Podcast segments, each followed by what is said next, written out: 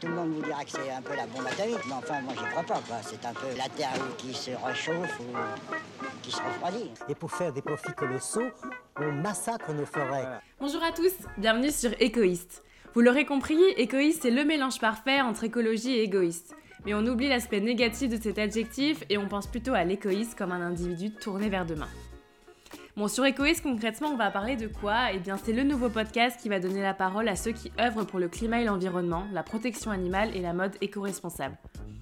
C'est pourquoi vous retrouverez tous les mardis matins, une semaine sur deux, des personnes passionnées et passionnantes qui mènent des projets aujourd'hui pour demain. Des voix qui sont selon moi à faire entendre.